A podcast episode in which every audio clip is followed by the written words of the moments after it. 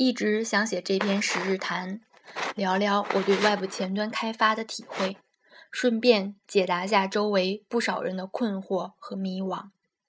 我不打算聊太多技术，我想通过技术的历练得到的反思应当更重要。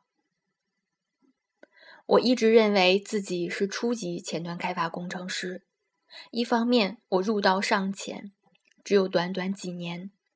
另一方面，我自知对技术的钻研并不深入，可能是由于环境的原因。当然，最重要的是，我幸运地参与到互联网崛起的浪潮之巅。时势造就了一批技能薄弱但最备受追捧的弄潮者，这在很大程度上影响我们对技术本质的洞察力。多年来也一直未有成体系的前端技术布道佳作，以至于当下多数人对前端技术的了解盖始于表述并不严谨的岗位招聘描述，而这正恰恰反映了外部前端开发对自身的模糊定位。对于很多外部前端工程师来说，初尝禁果的快感无法持续很久。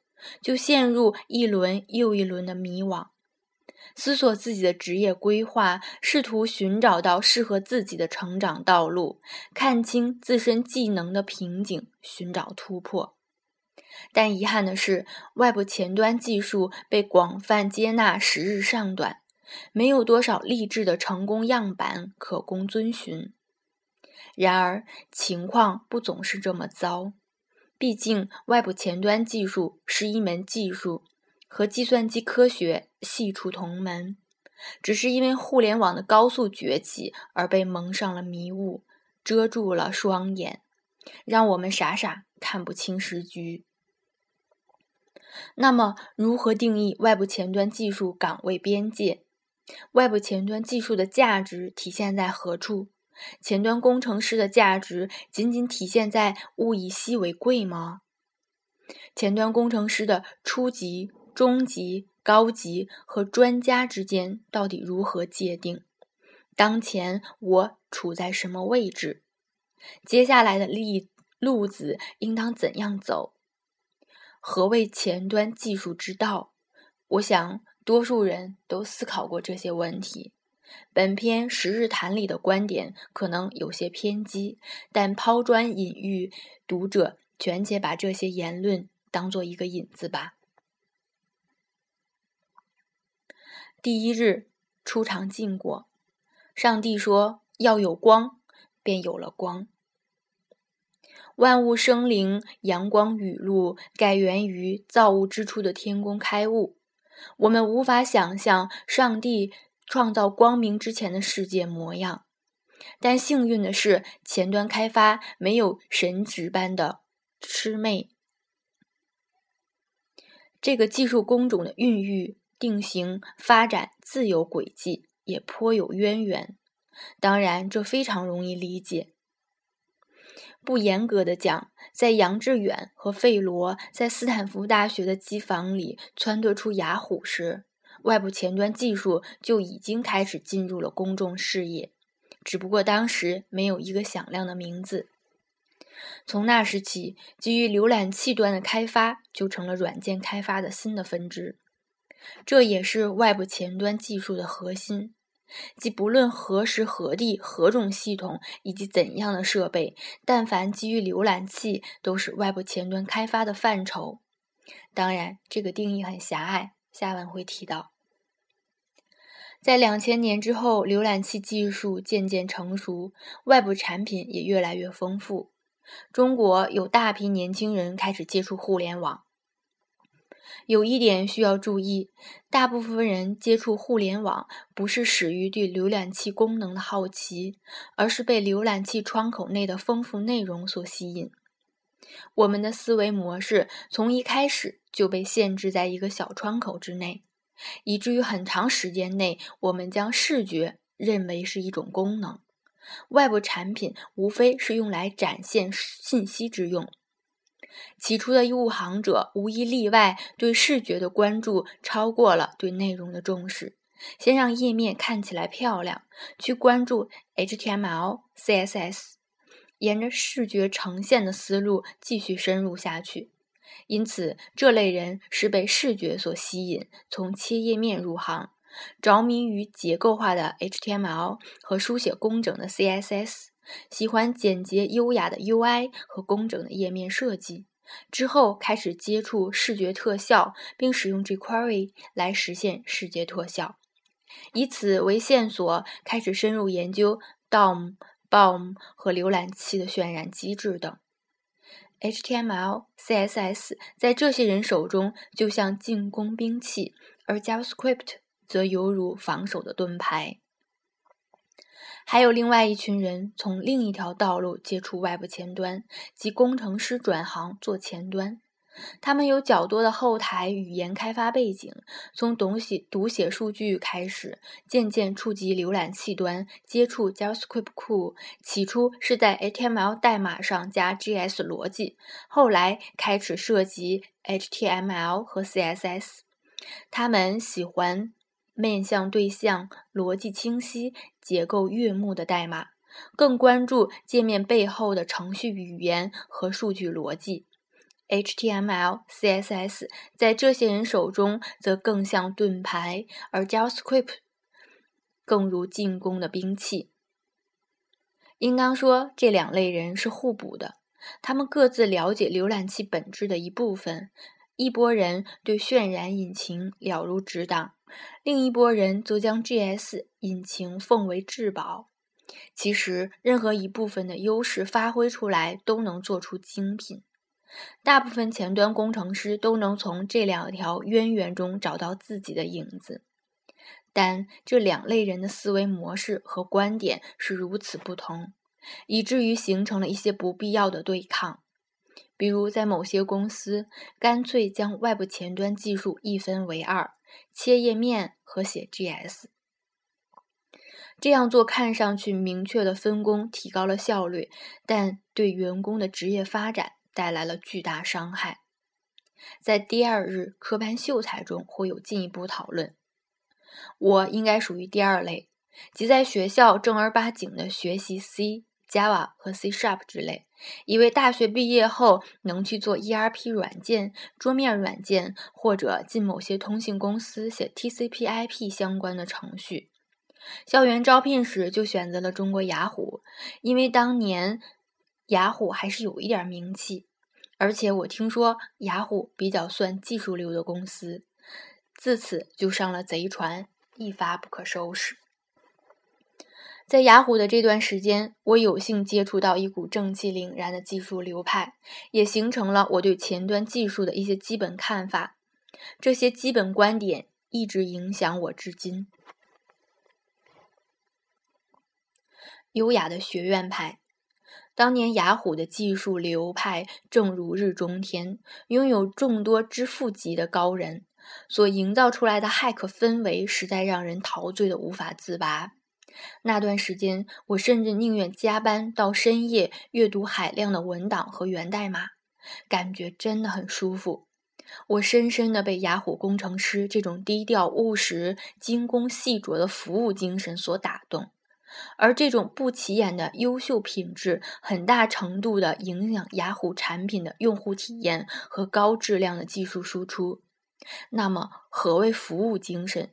即你所做的东西是服务于人的，要么是产品客户，要么是接手你项目的人，要么是使用你开发的功能的人。所以，技术文档成为伴随代码的标配。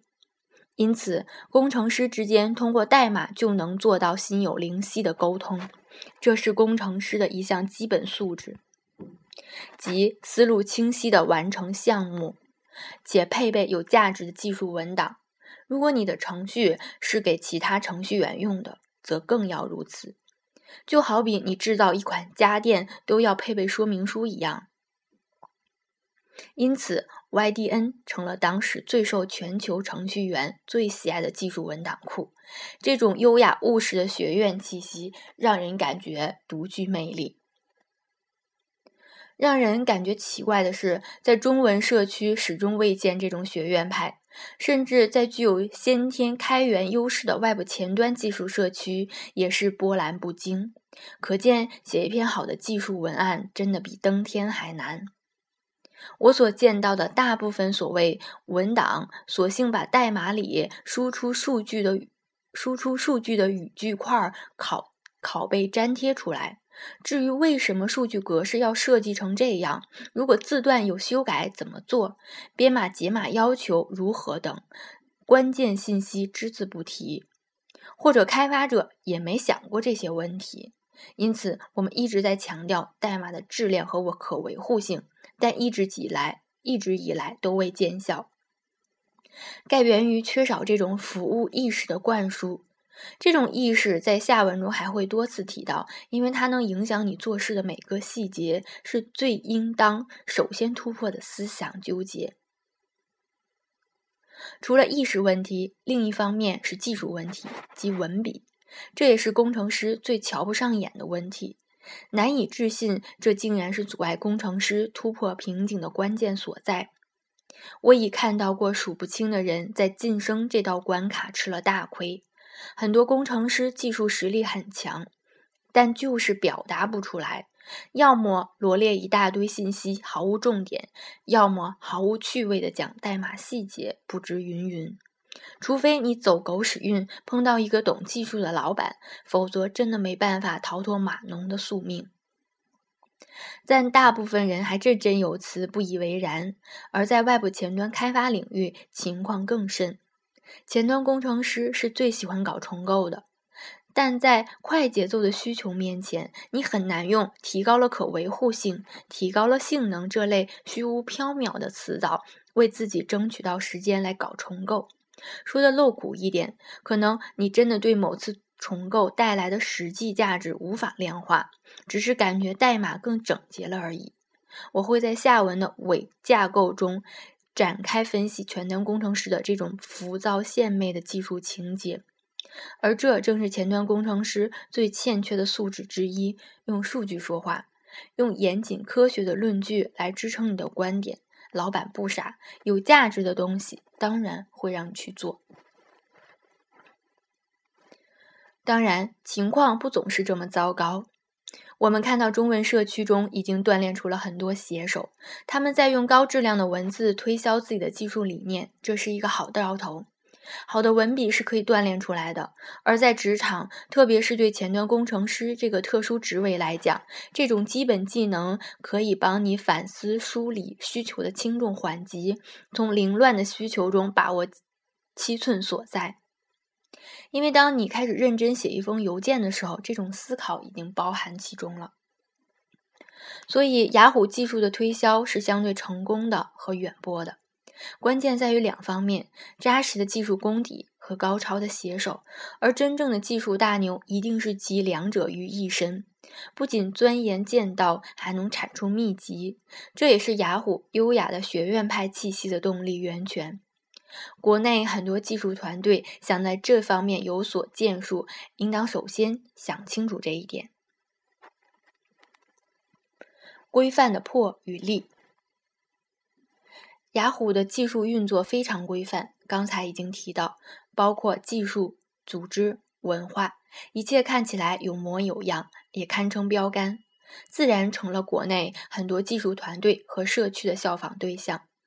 一时间，各种规范成风，各色标准大行其道，结果是质量参差不齐。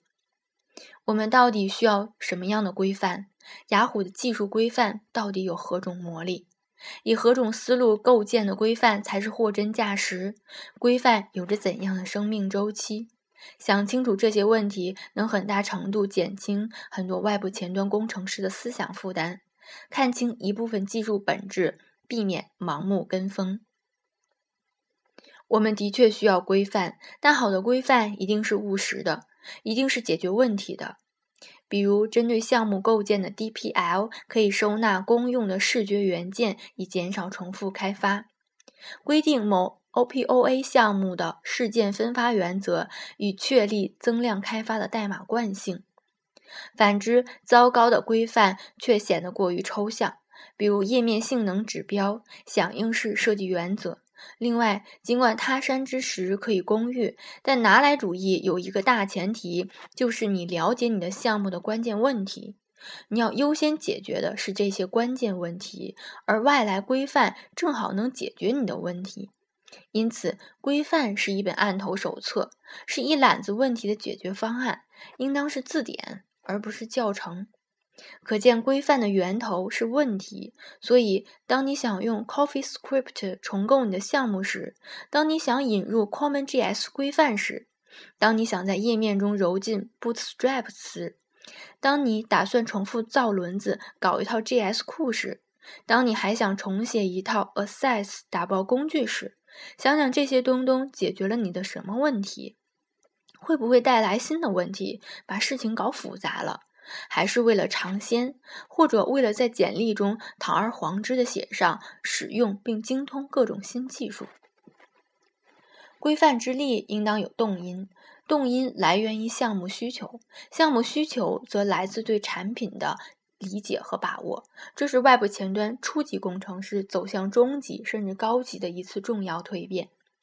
软件工程领域早就有架构师角色，而架构师往往存在于项目需求分析和概设、详设阶段。我看到的情况是，外部前端工程师的思维过多的限制在界面之内，向前和产品需求离得太远，认为这是视觉设计师的事儿；向后和数据逻辑又隔离开来，认为这是后台工程师该干的事儿。因此，前端规范也大多泛泛，无关项目痛痒，成了玩具。雅鼠、雅虎技术规范的优秀之处在于它们解决问题。所雅虎技术规范的优秀之处在于它们能解决问题。所以，学习使用规范，应当多问一句：他们为什么这样做？其实想清楚这些问题时，脑海中自然形成了一种遇山开山的创造性思维。规范的破与立二，如果说新技术的尝鲜缺少针对性，但至少满足程序员的某种洁癖和快感，那么负担从何而来呢？对于初学者来说，有价值学习资料可能只有这些规范。如果说规范价值不大，那又当从何入手呢？刚才我说的不是依赖于规范，而是对规范的反思，摆脱规范灌输给我们的思维定式。新人们大概是看了 Wiki 中的很多指标、结论、实践，在做项目之初就附加了不少八股式的负担，甚至影响我们对项目关键需求和关键问题的洞察力和判断力。负担过重就无法轻装上阵。Wiki 中提到的这些指标和规范是结论性的，是大量的实践之后得出的，也只有经历过大量实践才会真正理解这些结论。比如，DOM ready 时间和 HTTP 请求数是否有因果关系？HTTP 请求数增加是否真的会导致页面性能下降？什么条件下会导致性能下降？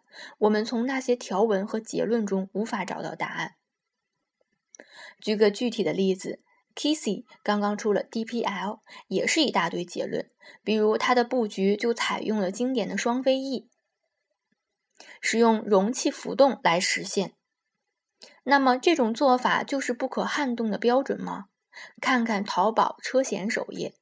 布局容器齐刷刷的 inline block，只要顶层容器去掉宽度，布局容器自身就能根据浏览器宽度调整自然水平垂直排列，轻易的适应终端的宽度了。再比如淘宝旅行计划项目中的部署方式，也没有完全使用 loader 管理依赖，而是将依赖层级做得很少，业务逻辑使用脚本来合并。这样就可以更容易在 build 环节加入语法检查和代码风格检查。类似这种摆脱原有编程思维、有针对性的用新思路、新方法解决问题的做法，显然让人感觉更加清爽。编程的乐趣也正体现在打破常规的快感之中。小马曾经说过：“制造规范是为了打破规范，万不要因为这些规范标准加负。”加重负担，导致开始做一个简单页面时也显得缩手缩脚，无法放开身手。大胆的动手实践，才能真正的得出属于自己的结论和标准，才会真正深刻理解那些结论的意义所在。代码写的多了，自然熟能生巧，也容易形成成熟的技术观点。在这个过程中，我们唯一的对手是懒惰，多于思考，就无法真正发现问题，自然形不成自己的观点。还是那句话，任何规范方法。结论、实践都是为了解决项目中的问题的，所以我们所接触到那些看似八股文式的规范标准，也是为了解决某些问题而提出的。想清楚这些问题，理解方法论背后的因，内心自然有果。因此，着眼当下，对症下药的品质就显得弥足珍贵了。比如，双飞翼布局方法是为了解决。一套 HTML 代码适应多种布局设计，这里的布局相对于固定的产品来说也是固定的，而无针对终端的自适应。适用于移动端的榻榻米布局似乎还没有最佳实践，这才是双飞翼产生的背景。如今终端环境较之五年前已经翻天覆地，问题早已不在多种布局上，而在终端适应上，这才是我们面临的问题，需要我们给出新的技术方案。所以，勤于思考，轻装上阵，大胆实践，勇于创新，挖掘问题所在，实打实的解决潜在问题，这才是我们真正需要的能力。放下思维定式枷锁，也会有一种豁然开朗的感觉。